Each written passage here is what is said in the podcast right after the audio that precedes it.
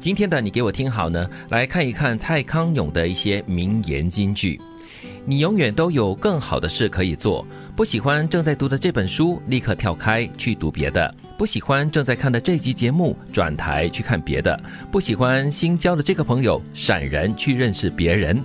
不要浪费生命去忍受这些不必忍受的事，忍受完又浪费生命去抱怨或咒骂，这太划不来了。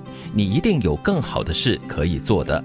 好棒哦！这段提醒，嗯，先想一想，我们浪费了多少时间？对，真的，哎，小智就是看书啦，或者是看电视剧哈。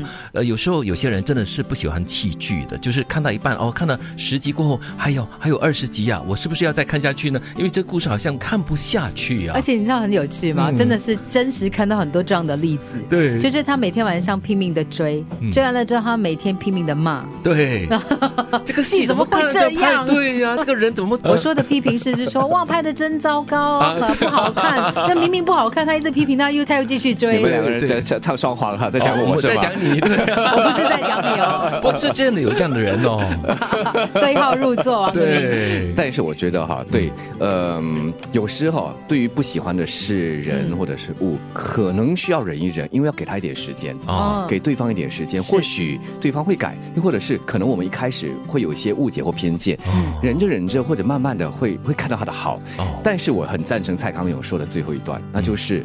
如果你真的是忍忍忍忍到后面的你还在那边抱怨啊，在那边后悔啊，啊，那就不需要了，真的就不应该了，很不值得了。忍着忍着就过去了，就希望过去，但是又又很遗憾过不去嘛，所以你在那边骂呀抱怨呢，那就划不来。你说的是很好，那对了，就是你给那个事情或者是那个人物啊多一些机会，嗯，但是你的善良跟你的宽容哈，可能会造成你的浪费哦。所以就看哦，你的善良和宽容到什么样的程度。哦，到那个你已经一直在抱怨和咒。骂的程度的话，表示嗯就应该当机立断，对，为自己好了，为自己好，OK。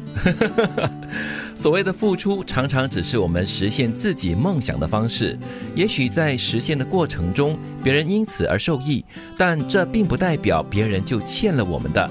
同样的，如果我们受益，也不代表我们就是欠了别人的。所以你付出过后呢，就不要常常去斤斤计较。哎呀，我付出这么多，我应该拿回多少？或者是我拿不回这个多少？可是对方或者是别人却受益了，我就觉得哎，心里不平衡了。对你不要说，哎，又不是因为我，你怎么会真正这样？其实这样哈，你会陷入一个很不平衡的心态的。对，如果对方受益的话，就当做是你做了一件好事、善事嘛。对，呃，下一次或许是别人的努力和付出，你是受益者。是，我觉得。要调整这样的心态是比较重要的，不然的话，你的心情哈永远都是不平衡的，愤愤不平的，就觉得说看到别人哎得到的一些好处了过后，自己本身却没有得到任何的好处，就觉得啊，为什么上天这么不公平？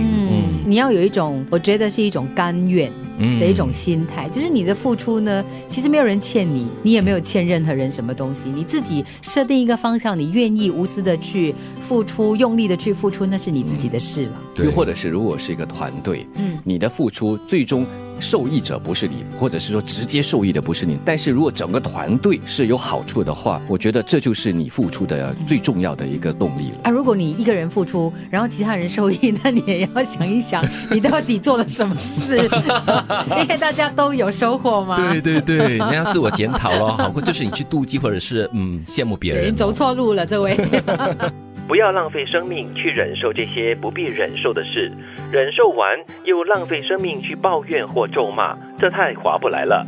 你一定有更好的事可以做的。所谓的付出，常常只是我们实现自己梦想的方式。也许在实现的过程中，别人因此而受益，但并不代表别人就欠了我们的。同样的，如果我们受益，也不表示我们就欠了别人的。